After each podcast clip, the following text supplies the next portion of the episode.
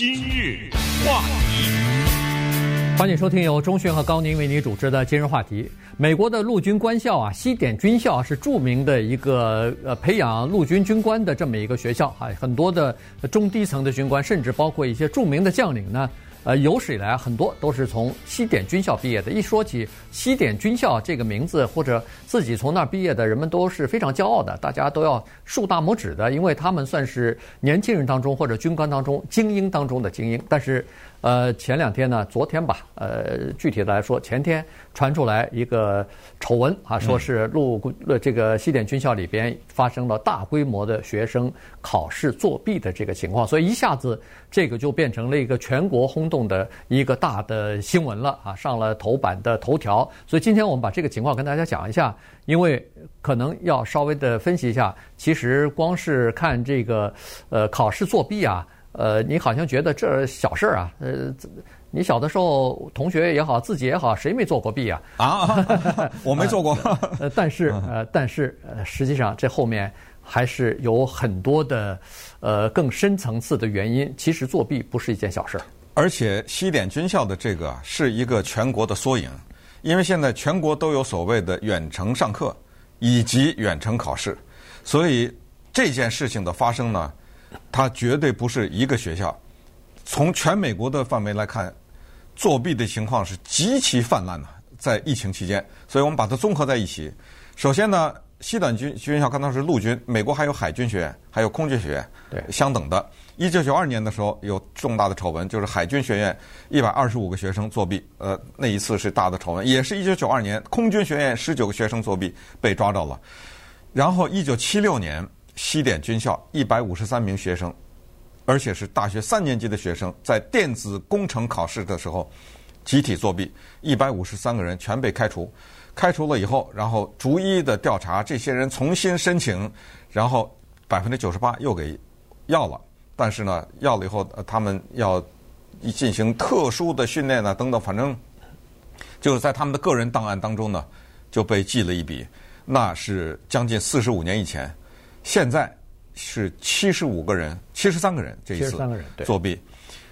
你说一百多人作弊也好，七十几个人作弊也好呢？他有这么两个情况比较麻烦，是学校觉得非常不喜欢的。如果是一两个呢，是独立的；如果是一百多、七十多，就说明他们有一个网，就这些人是沟通之前有呃密集的策划，对不对？呃，之前有各种各样的。电话通信或者什么，他商量好，呃，我怎么弄，你怎么弄，你先怎么弄，我有这种特别详细的计划。一大帮学生做这种计划，然后集体的作弊，这个是学校最害怕的。关键最有讽刺的是，在西点军校，你进去后有一块大石头，上面刻着这样的一行字，叫做“西点军校的我们叫做学员也好，士官生也好啊，就是他的学员呢，不得撒谎，就是 will not lie。”不得撒谎，cheat 不得作弊，steal 不得偷窃，然后不得 tolerate those who do，就也不能容忍那些有以上行为的人。这是用字体刻在石头上的，这就等于是校训呐。这是校训，这就是校训，他的校训。然后他还这么做，这是这个问题。还有就是，你是什么人？你不是一个普通大学的。学文科、理科的学生，你将来出事是要玩命的。你是军官啊，你带着兵，美国的军队大家都知道，这些年来一二十年、二三十年，甚至更远，撒谎成性啊。他们从越南撒谎，对不对？滥杀无辜，从越南就撒谎，撒到伊拉克，撒到阿富汗，多少军人杀了当地的人，对不对？呃，军队没有跟老百姓如实反映，包括伊拉克的阿比。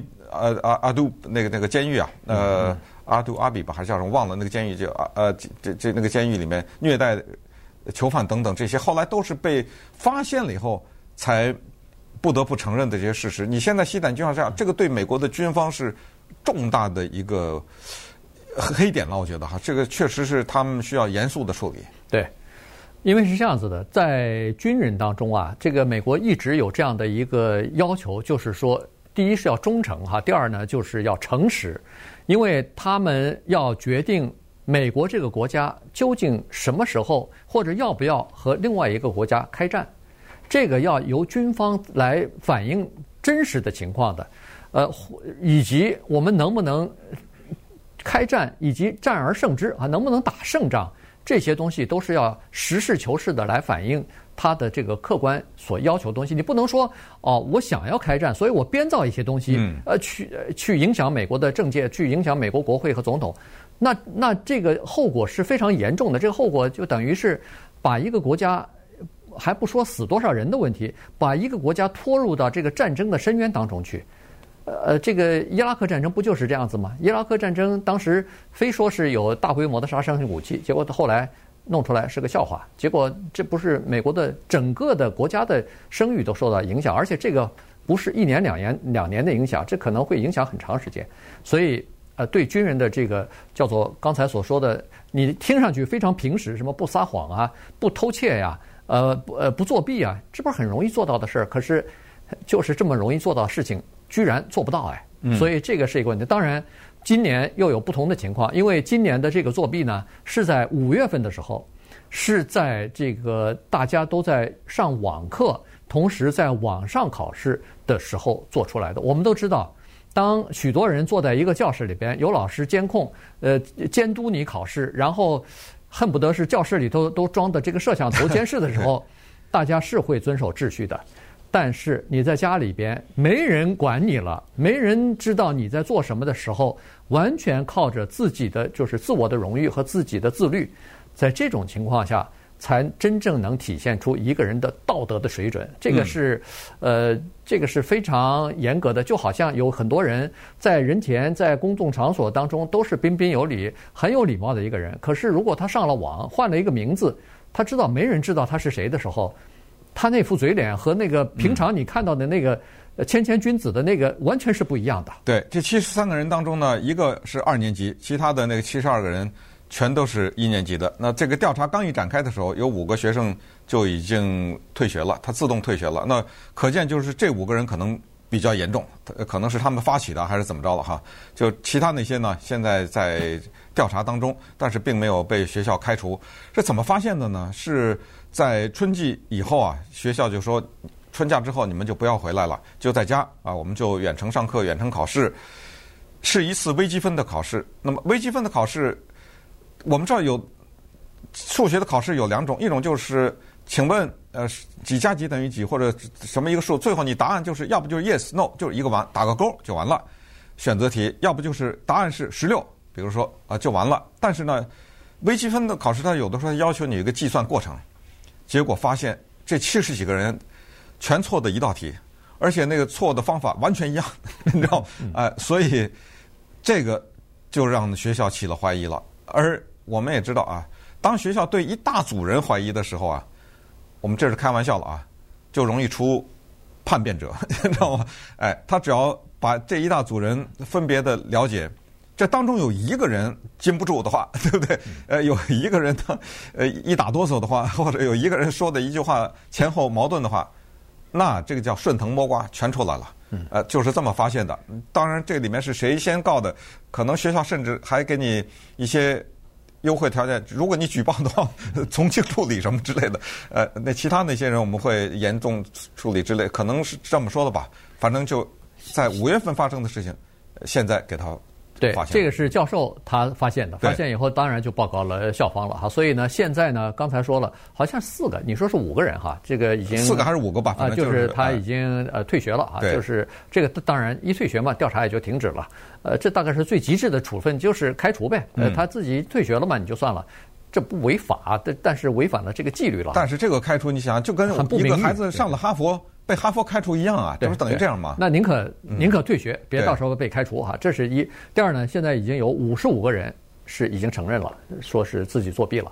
那么还有十十来个人呢，是要等候这个纪律委员会的听证啊。这个听证会之后呢，来决定他们的情况情节到底是严重到是不是要开除的这个情况。那我那大部分的人呢，我估计处理的方法呢，都是叫做训诫惩罚的。叫做不能叫劳改营，但是叫这个训练营，要重新回到训练营去。这个训练营呢，是在前前一段时间的时候，就是专门为这个叫做呃，这叫道德品质，嗯、或者说是没有遵守学校的有关的纪律方面，在纪律方面受到处分的人呢，他要重新进行这个培训的。那么由老师来培训和集训，尤其是要提高他们就是这个品德方面的这个这个。呃，就是标准要提高的哈，所以呢，这些孩子呢，恐怕要到那儿去集训一段时间之后，再看情况再处理了。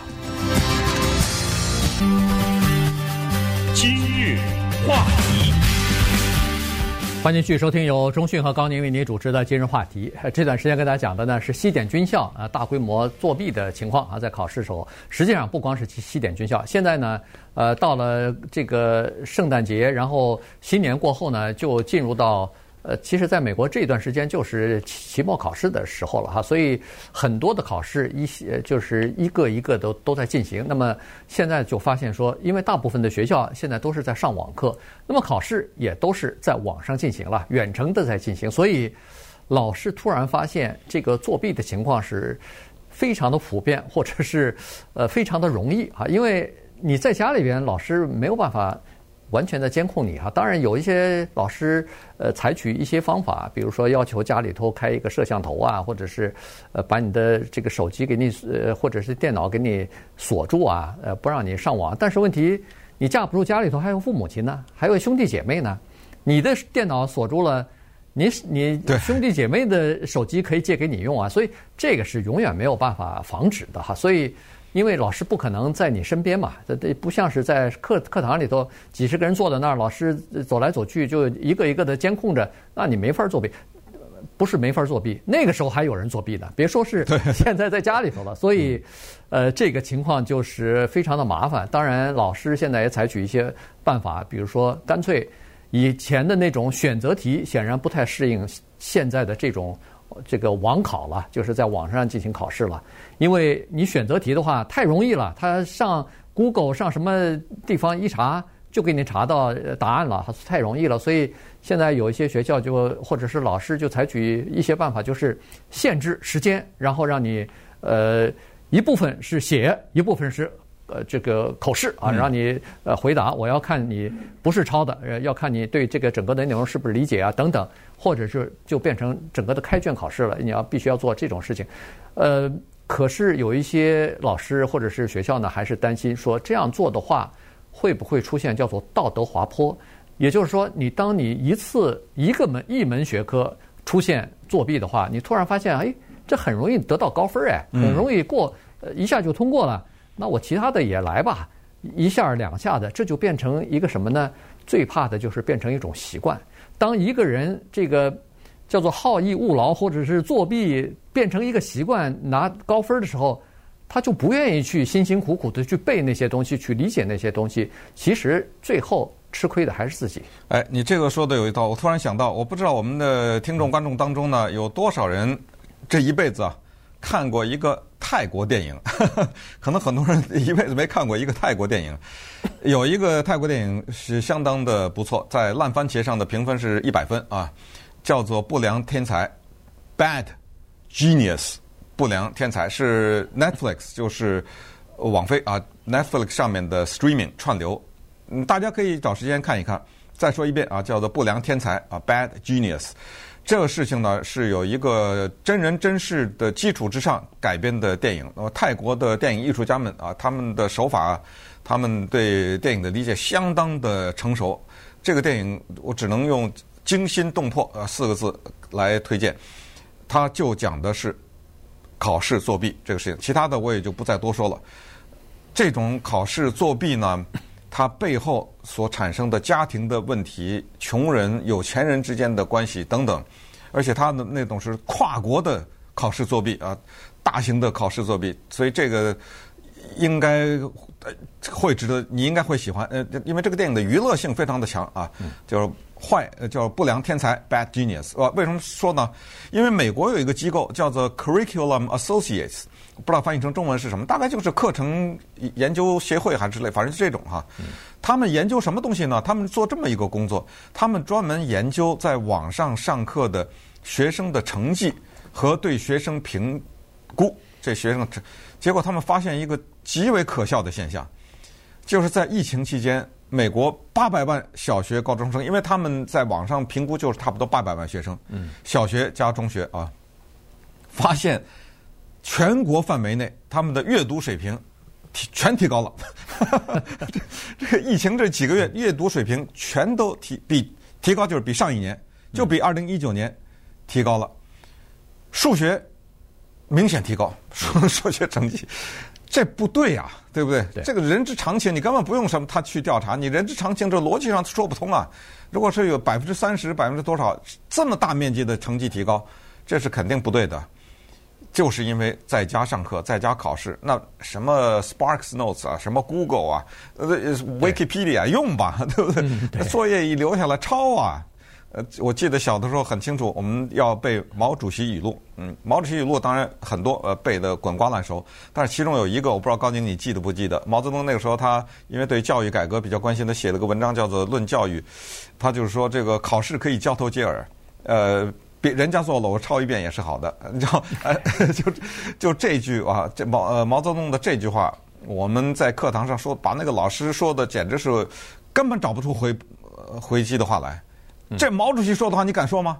毛泽东他原话是说，后来我查了一下，他原话是：考试可以交头接耳，无非自己不懂，问了别人懂了，这样就好了，就有收获。为什么要死记硬背呢？人家做了，我抄一遍也好，可以试试点。因为这个毛泽东他是因为他对过去的旧教育制度，他有一句话是摧残人才什么，那个可能八股文呐是这这类的哎，他说可能是因为这个说了这话，但是他白纸黑字，就是论教育革命，的确是写了这句话。就是考试可以交头接耳，然后人家做了，我抄一遍也好。对，这他的确说了这句话。交白卷的人还有呢，还变成全国英雄了，呃、对，不对？啊，对，那是张铁生吧？张铁生对，对嘛？所以交白卷那个问题，好像他倒没说可以交白卷，我这个不太记得了啊。但是这个考试交头接耳抄，这个是他的确说了。嗯，所以你就看那个老师忙不迭的在那儿解释，你知道？当然这说着玩了，他考试真的考试，他也不是不可以交头。其实他文化大革命的时候也是不能交头接耳的。嗯。呃，所以呢，现在说实话，在全美国范围之内呢，这个老师是有点无奈啊，就是因为他们第一，他们知道，他们也告诉学生说，我知道你们之间有作弊的情况，在考试的情况，这个考试的时候有作弊，但是他没什么办法，他有的老师尽心一点呢，就是改变一下他的这个教学和考试的这个方法。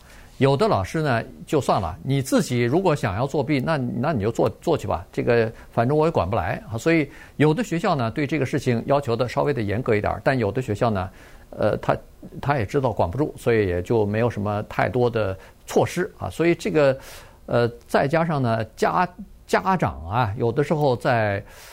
后面推波助澜，家长的情绪现在出现一些变化，这个挺有意思的。在这个之前呢，就是疫情之前，大家都在学校上课的时候呢，呃，家长对孩子是的要求实际上是和老师和学校是一样的，他们是督促孩子要努力学习，然后在考试的成时候呢，要考一个好的成绩。但是现在在这种情况之下呢，家长反而愿意或者说。默许孩子在网上作弊啊！这个情况是这样子，就是关键。你想，你试想一下，家里有一个十五六岁的孩子，他跟他爸妈说：“我在做作业呢。”噼里啪啦、噼里啪啦在那打字，你呢在他背后站着看着呀？